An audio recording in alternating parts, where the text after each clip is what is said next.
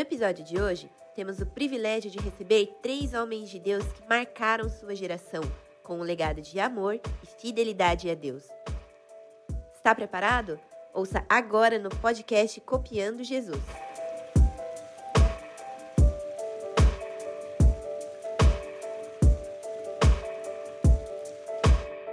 Fala galera, Jesus Cop, Douglas Gonçalves por aqui. Para mais um Jesus Cop Podcast. Você tá ouvindo um barulho aí, o pessoal invadiu o estúdio aqui. É. Nós estamos na conferência Lidere como Jesus e nós vamos aproveitar para ter essa mesa abençoada aqui, esse podcast com vários irmãos que vão compartilhar com a gente. Obrigado por você estar aqui. E eu quero convidar você a estar sempre com a gente. Tem muito episódio aí para você assistir. Mas vamos embora o podcast de hoje. Meus amigos, essa mesa aqui está abençoada, hein? Temos Harold Walker. Obrigado, Harold, por você estar aqui. Uma honra muito grande recebê-lo aqui. Paulo Borges Júnior, obrigado. E Josué Gonçalves.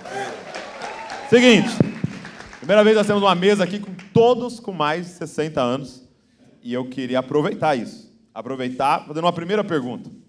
Quando a gente lê aquela parábola das dez virgens, a gente vê que todas começam bem, todas começam queimando, mas só uma parte termina bem.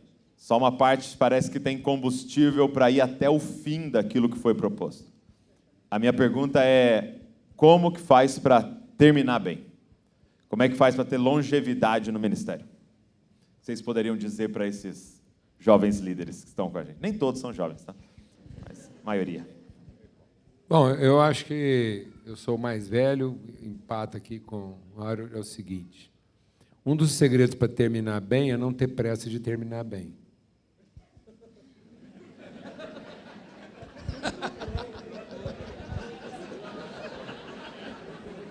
É a pressa de terminar bem, não de viver bem o processo. Nós estamos com pressa de terminar bem, em vez de viver bem o processo. E as pessoas não estão sabendo viver o processo porque estão com pressa de terminar. E foi isso que acabou com aquelas meninas lá. Elas, com pressa, elas não viveram, elas não se prepararam para o processo. Então as pessoas tinham que estar preparadas para o processo e não ter pressa em terminar. Muito bom, muito Nossa. bom. Os que aplaudir, vai, vai. Eu acho que, segundo a parábola, você precisa comprar mais azeite do que você acha necessário.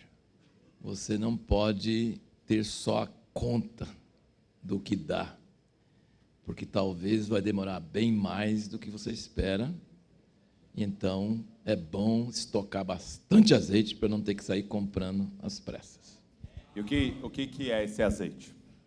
Esse azeite é, é, o, é o Espírito Santo mas é um depósito do Espírito Santo dentro de nós.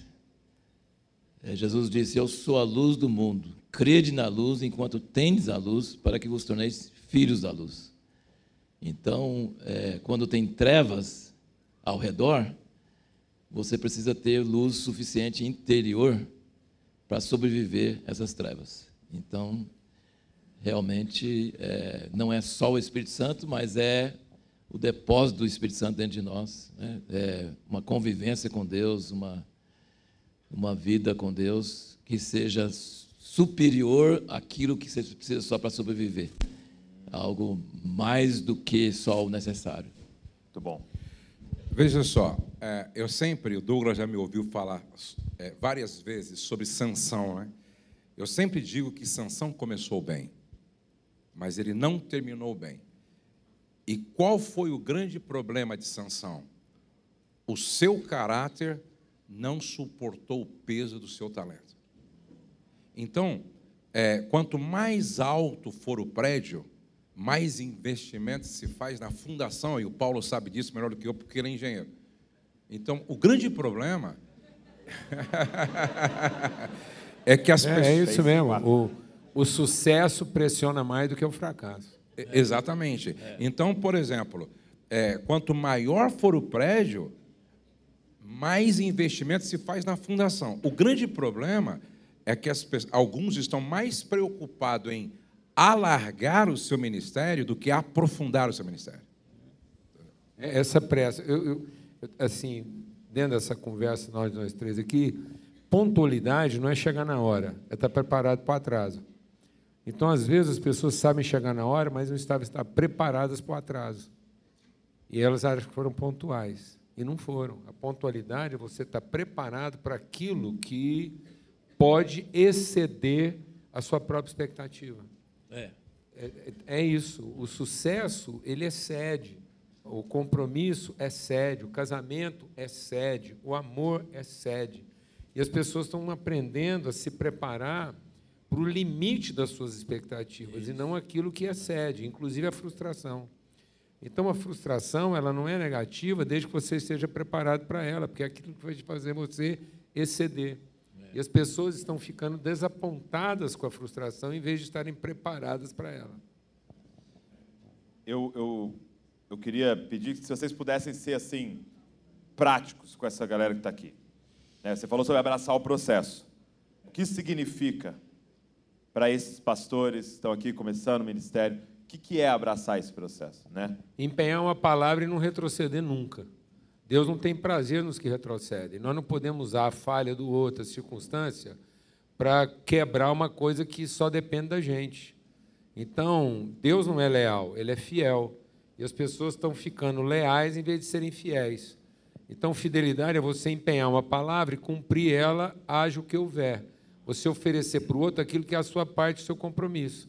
E não usar do comportamento do outro para justificar a sua falta de compromisso, que é uma lealdade. Isso é prático.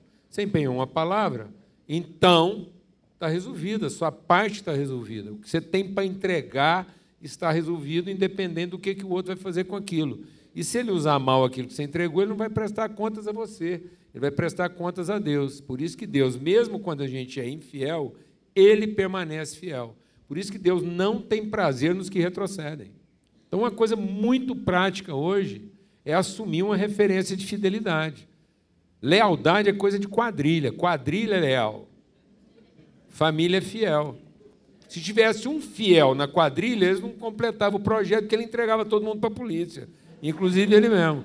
Mas como ele é leal à desonestidade, ele permite que o delito aconteça. É verdade. É verdade. Beleza? Então, lealdade é coisa de quadrilha. Você- Tanto é que Deus não é leal. Você faz uma coisa escondida, quando ele ver um irmão para você e fala assim: Rapaz, tive um sonho com você, quem dedurou? O Espírito Santo, ele não é leal. Entendeu?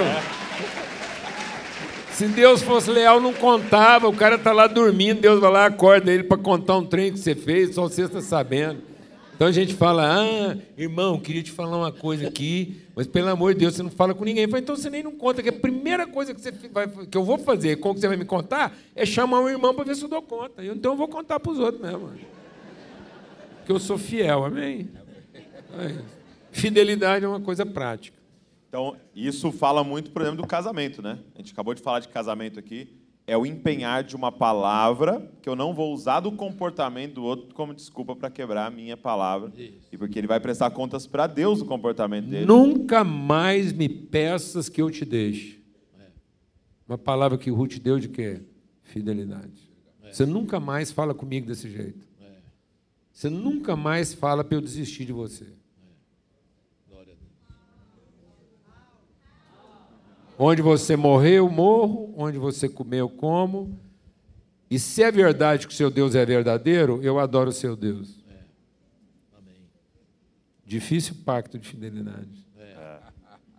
Acumular mais óleo do que o necessário, o limite, exceder em acumular óleo. O que significa isso na prática para esses líderes aqui? Como eu- fazer isso? O que eu vou pregar uma hora daqui. Ah, então guarda. Guarda. Você vai ter que acessar aí para ver a pregação, ok? Tem certas coisas que você só alcança depois de 60 anos de idade. Então não tem. Pode, você pode fazer o que você quiser, pode falar. Pode parar em qualquer vaga, em qualquer fila. Ele encomendou a palavra. Aí, Que é exatamente essa. Então, tá bom. E você falou que precisamos de um caráter que sustente o peso né, de um sucesso, de um talento. significa isso na prática? Quais são coisas que você fez na sua vida que. Primeiro de tudo, acho que é muito importante uma vida de transparência. E dentro de, pre, de, de, de transparência é, é, fundamental a prestação de contas. É. Por exemplo, você não vê Sansão prestando contas para ninguém. Ele escolheu andar sozinho. A prestação de contas é um muro que a gente levanta em torno da nossa integridade. É então, quando você tem uma vida de transparência e prestação de contas, é. a probabilidade de você cair é bem menor do que aqueles que escolhem uma vida solitária. Certo? Então eu penso que ser transparente é fundamental. E uma outra coisa importante: você nunca se esconder atrás de uma capa de super-homem negando as suas próprias vulnerabilidades. Isso. Até porque a Bíblia diz que o poder de Deus se aperfeiçoa nas nossas fraquezas. E me impressiona o apóstolo Paulo escrevendo aos Romanos. Ele não tem nenhuma vergonha e constrangimento de falar sobre as suas vulnerabilidades. Então, o grande problema, às vezes, é este excesso de autoconfiança e passar a achar que é um super-homem, não reconhecendo que o vaso é de barro, apesar de carregar um tesouro. Amém. Muito bom, muito bom.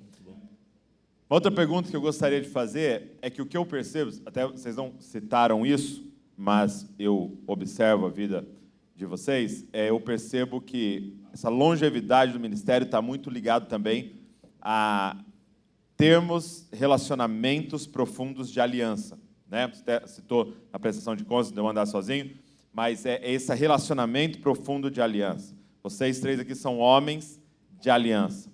Não são homens de eu vou ali pelo interesse, eu vou naquele evento porque isso. Não, eu percebo que vocês têm alianças profundas. Um dia, um, um pastor que sempre, que meu pai sempre foi lá em Brasília, me disse isso. Falou: seja como seu pai, um homem de aliança, que há muitos anos serve a gente aqui e você percebe que é por uma aliança com a gente, não porque o evento era bom, o evento era ruim, o dia era bom, o dia era ruim.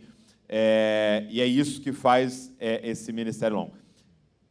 Só que nós estamos num período de uma fragilidade das alianças, de relacionamentos extremamente líquidos e, e, e rápidos e tal. Como que faz para ter essa vida de aliança? Quais são esses desafios de ter realmente relacionamentos de aliança? Sei que o Ert fala muito sobre isso, queria até que você pudesse começar.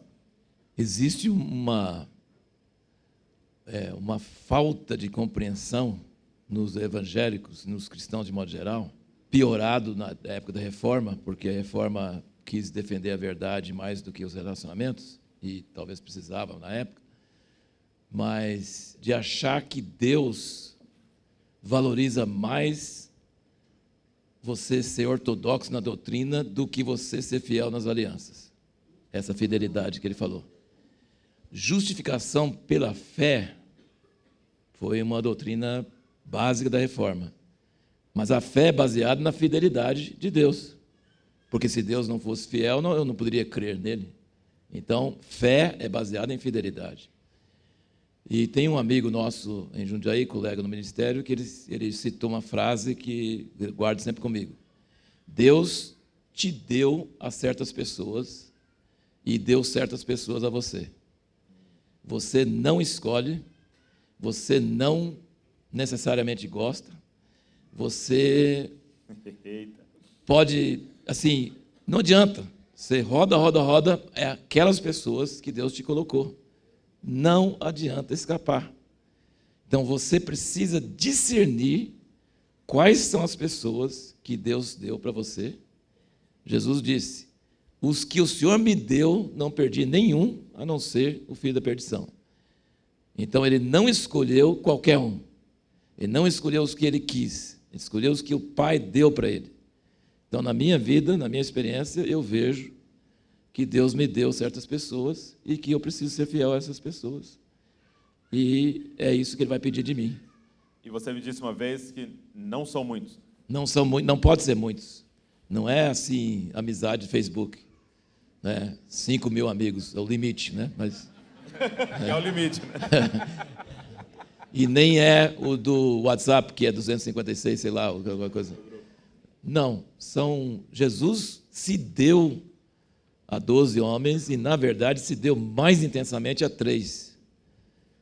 Então, assim, não é que Deus forma panelinhas, mas Ele quer que cada uma dessas pessoas também forme um grupinho e Ele quer que a comunhão espalhe. Ele não é restrito, Ele não quer só uma elite, mas esses doze que Jesus foi fiel a eles, eles foram formados por Ele, eles foram a base de nós estarmos aqui hoje, milhares de quilômetros de distância, milhares de anos depois.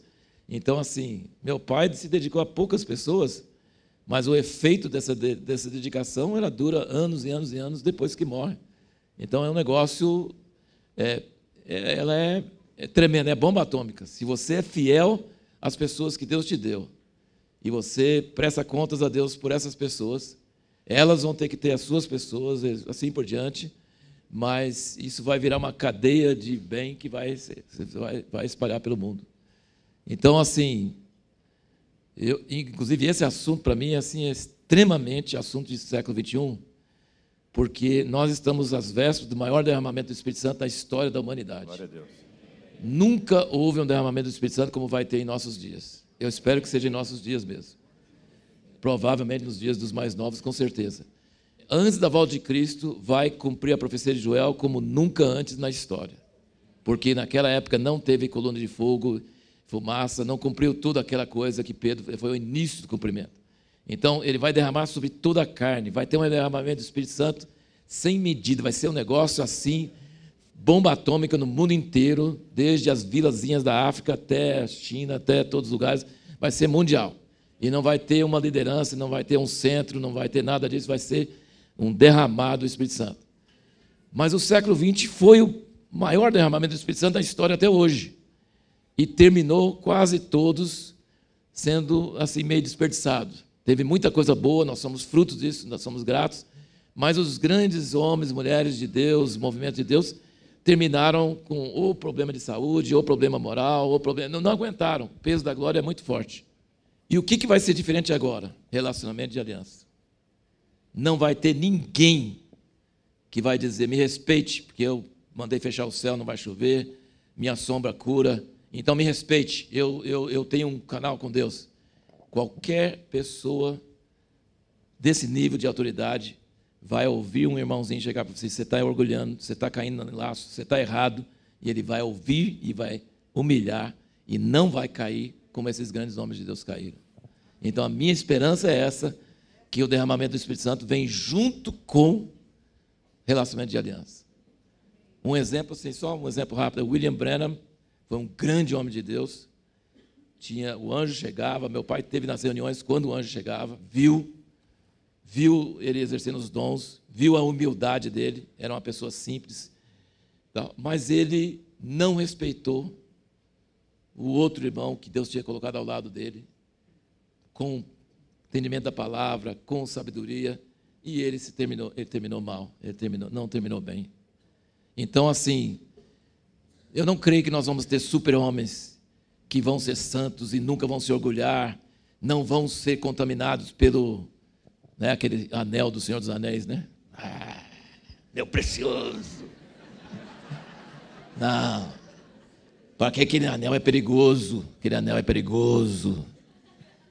Ele, você pega ele e fala assim: ah, não quero soltar, não. Não. Eu não creio que nós, nós vamos atingir uma estatura espiritual onde nós somos capazes disso.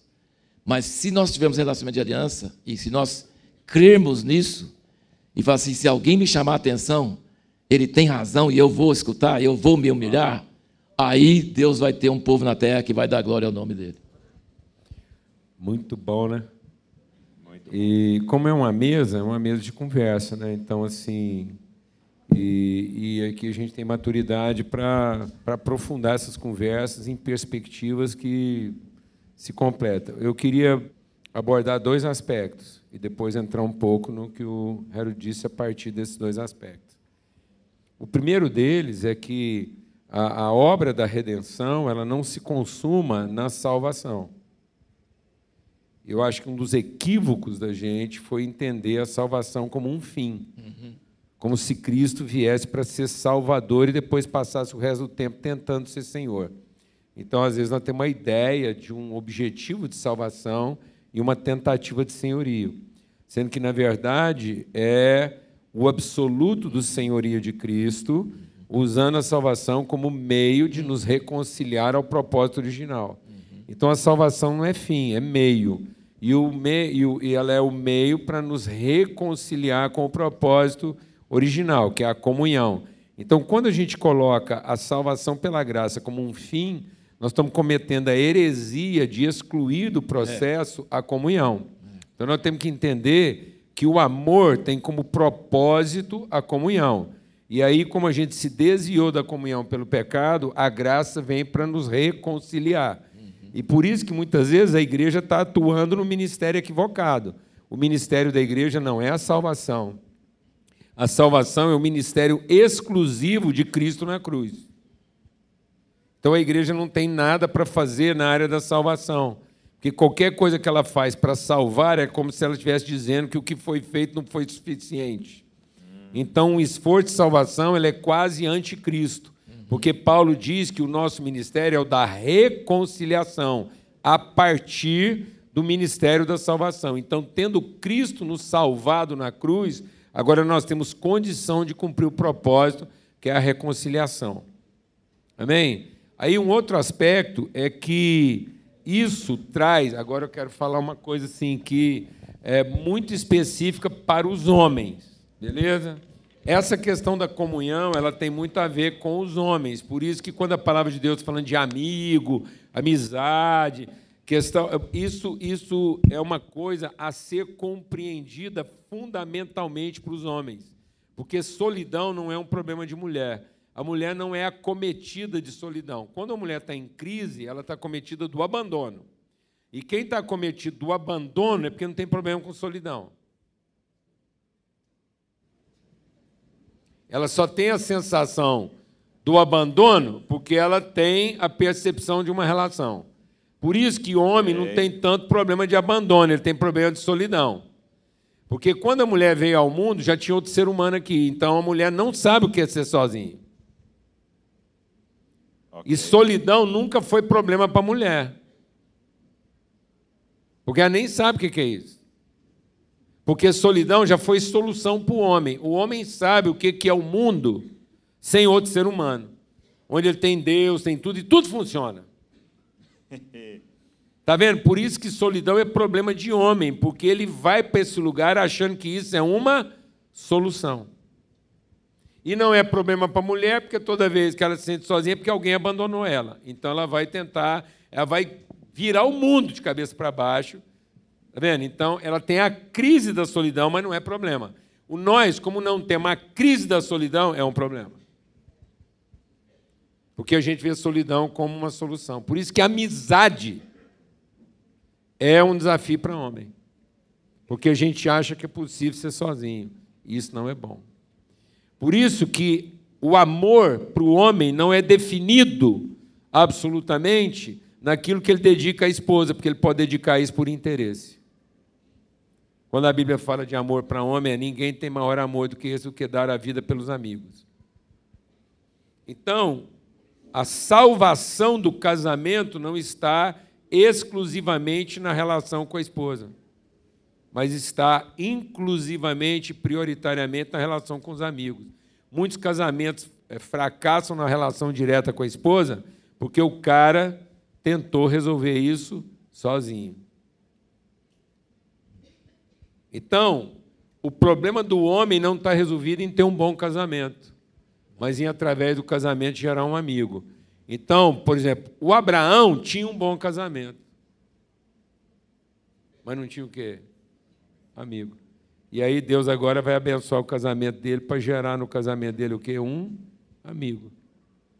A mulher do Abraão morre e ele fica com um amigo, porque agora ele tem um pai junto com ele. Então ele não é pai sozinho, porque agora ele tem Isaac também como pai antes de morrer. Então, é, é, Deus está dando para nós uma família. E o homem que não tem consciência de família, ele tem consciência só de parente. Então, o casamento dá para ele parente, mas família dá para ele amigos. Então, a amizade é um grande desafio para os homens, que tendem a, tende a resolver até o casamento sozinho na relação direta com a esposa. E às vezes ele não vai conseguir isso porque são os amigos que vão dar essa plataforma para ele. Nesse aspecto, eu quero passar, que eu vou colocar uma coisa junto aqui com o Harold, no compromisso de acrescentar na reflexão. Num certo sentido, eu estou dizendo amém para o que ele disse aqui sobre a questão do derramar do Espírito Santo no seu estado de plenitude. Na minha perspectiva pessoal, dentro daquilo que ele está dizendo, eu creio que o derramamento já houve. O que nós vamos ver na sua plenitude é um povo convertido para que esse derramamento alcance o seu verdadeiro propósito. Então, o que está acontecendo? O que está faltando é o esforço em favor da unidade para que o espírito que já foi derramado possa cumprir o seu propósito. Então, nós estamos fracassando é naquilo que é a nossa relação, porque é essa relação que vai ter as condições para que o derramamento que já foi feito, então não tem nada da parte de Deus a ser feito. Tudo que era de Deus para ser entregue, ele entregou. Ele tinha um filho para entregar, ele entregou. Ele tinha um espírito para derramar, ele derramou. O que ele não está encontrando são relações consistentes o suficiente para que a gente se aproprie disso a ponto de cumprir o propósito. Porque nós estamos achando que aquilo que o Filho fez e o Espírito fez ainda é para nossa salvação. E não para que, através da nossa relação, isso cumpra o propósito. Então é como se aquilo que Cristo derramou e o Espírito foi derramado encontre entre nós relações verdadeiras para que o que já foi entregue cumpra a plenitude do seu propósito. Então eu estou concordando com o que ele diz, mas eu estou querendo aprofundar nesse conceito, porque a gente ainda tem a sensação de achar que ainda vem alguma coisa da parte de Deus, sendo que o que era dele já foi entregue. Por isso que Paulo está dizendo: esforcem-se pela preservação da unidade do Espírito. Então o que está faltando é um pouco de esforço da nossa parte, no sentido de nos submetermos às condições que vai tornar isso pleno. Amém? Então é isso. Agora é com você. é... Não. O apóstolo Paulo, quando ele termina, ele termina naquela prisão, marmetina, e ele diz: Todos me abandonaram. Só que quando você lê é, Romanos capítulo 16, você percebe uma lista de pessoas com as quais ele era aliançado ao ponto de dizer assim, ó, saudai a Áquila, ou Priscila e Áquila, os quais, pela minha vida, arriscaram a própria cabeça. E aí ele diz sobre companheiros de prisão, por exemplo. Ele fala de uma mulher, não sei se foi a mãe de Rufo, que ele diz também foi mãe, mãe para mim. Então, é, é, Paulo era, era um, um homem que tinha relacionamentos de aliança. E talvez esta é uma das razões porque ele termina tão bem quanto ele começou, dizendo: Combati o bom combate, completei a carreira e guardei a fé, porque ele sempre valorizou relacionamentos de aliança. Muito bom. Glória a Deus. E você vê ele, ele colocando isso na sua carta, citando nomes, né? É. Em gratidão e tal. É. E eu vejo você fazendo isso com frequência, né? Terminando algumas reuniões e dizendo para quais são algumas pessoas que você deveria pegar o seu celular e mandar uma mensagem. É. é. Porque o que você disse é isso, é um esforço. Isso. E, e aí, é dentro, até reforçando o que o Harold disse, amigos nós podemos ter todos. Não podemos ter todos os amigos que a gente puder ter, desde que a gente tenha no mínimo dois ou três.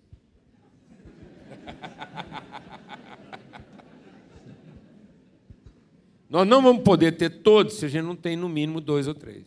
Até porque aquele paralítico é. tinha quatro, né? Exatamente. Tinha quatro. É, então e, nós temos que ter no é. mínimo. O povo não quer ter nem o mínimo. Aí eles ficam falando da dificuldade de ter todos, porque eles não sabem ter no mínimo dois ou três. Então começa com dois ou três que você vai poder ter todos. É, quando você tem relacionamento de aliança, você consegue ser como Jesus para tratar pessoas estranhas ou eventuais e coisa. Você não tem nenhuma barreira com elas, você não tem nenhum problema, porque se você tem essa intimidade com alguns, todos os outros também você pode ter. Você não vai ter uma continuidade, um relacionamento profundo e tal, mas você vai poder mostrar o amor de Deus e, e ser um canal de Deus para eles, tranquilo. Não, vai e se problema. você tiver no mínimo dois ou três, você vai conseguir ser amigo, principalmente dos que te traem. Aí já. Porque acabou a expectativa. Porque você criou uma referência para você. Você está seguro, né? Então, na hora que chegou o traidor, Jesus falou assim: e aí, amigo? Então, Jesus nunca pautou, Jesus nunca pautou a relação dele a partir do comportamento do outro, mas a partir do compromisso que ele tinha.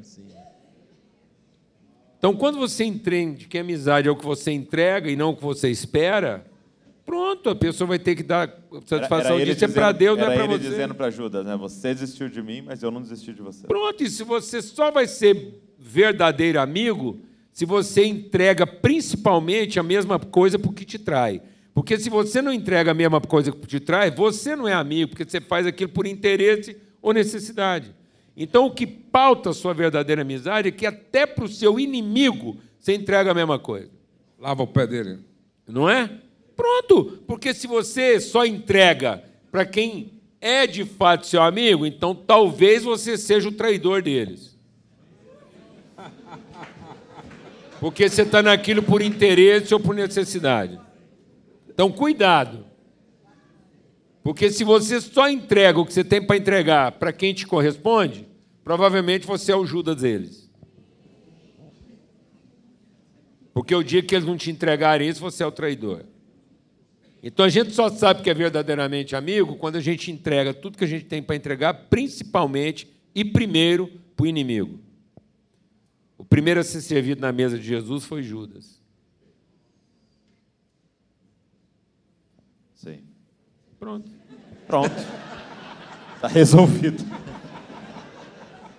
Muito bom, muito bom. Obrigado. Valeu. Obrigado por essa mesa. E não obrigado somente por essa mesa, mas eu acho que a gente poderia, nós aqui nessa sala e todos estão conectados com a gente, dizer obrigado pelo caminho que vocês abriram na nossa nação. Obrigado pela trilha. De verdade.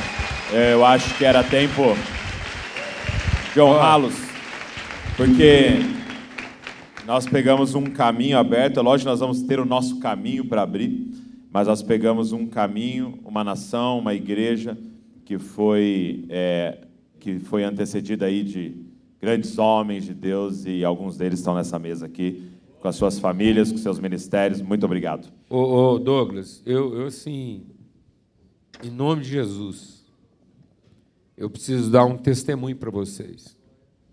Até porque isso fica como legado, aquilo que a gente está falando aqui.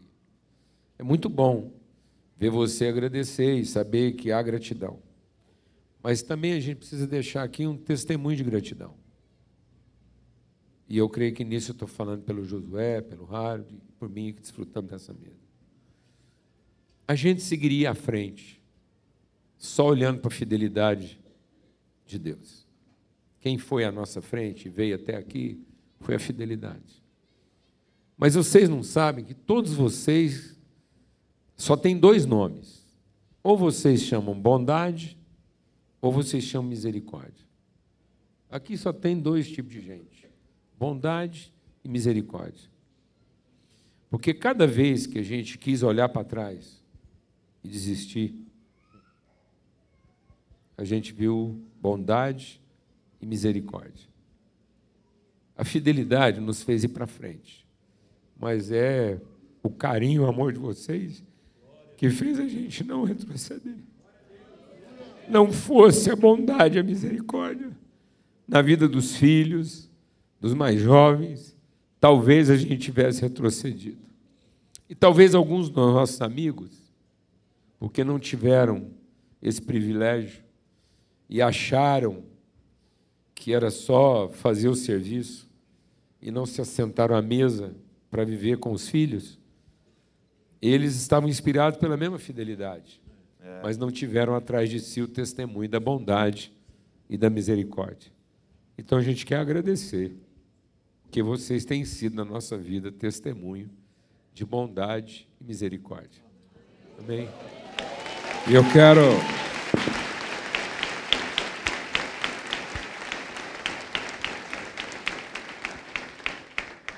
O apóstolo Paulo, quando estava terminando a sua jornada, no capítulo 1 da segunda epístola, era mais ou menos assim, como se ele tivesse pego o conteúdo doutrinário do evangelho, entregue para Timóteo, dizendo: Eu trouxe até aqui, e eu não permiti que isso fosse contaminado e comprometido. Agora é com você. Às vezes o Douglas fala: Eu quero honrar o meu pai. Então, a melhor maneira de vocês honrarem os seus pais é procurando ser melhor do que nós fomos e ir mais longe do que nós. Glória a Deus. Vamos. Glória a Deus. Obrigado. Obrigado, Harold. Obrigado, Harold. Glória a Deus. E obrigado você que ficou aqui com a gente, nos ouvindo, nos assistindo. E dizer para vocês que a gente possa pegar esse bastão, pegar esse legado, seguir em frente com aquilo que Deus tem para a glória de Deus e por amor ao próximo. Deus abençoe você e não se esqueça, você é uma cópia de Jesus. Valeu. Esse podcast é editado por Colina Áudio Produtora.